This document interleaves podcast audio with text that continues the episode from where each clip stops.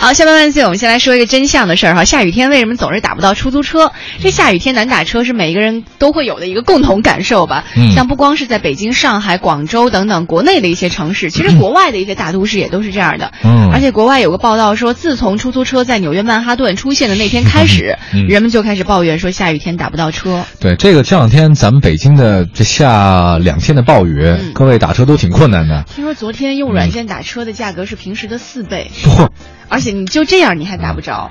那昨天咱们上节目的价格是不是？好主意。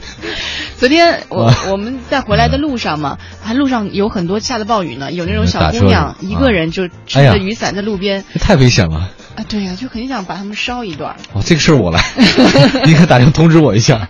然后昨天我一人下班还挺孤独的。是吗？先说这个专呃观专观点是这样的，有人说雨天呢，第一个提前呢是挣钱早回家了，嗯呃这样呢他一天呢可能如果挣的比较多，下雨天可能大家打的比较多，挣够这数了，他不愿意干了就回家了。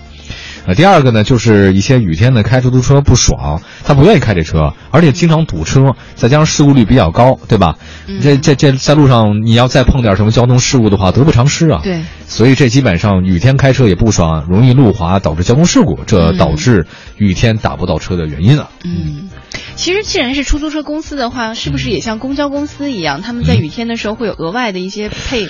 这好像没听说过。我以前隐约好像听说过这样的新闻，就越是在天气恶劣的时候，包括雪天、雨天，啊我忘了是公交。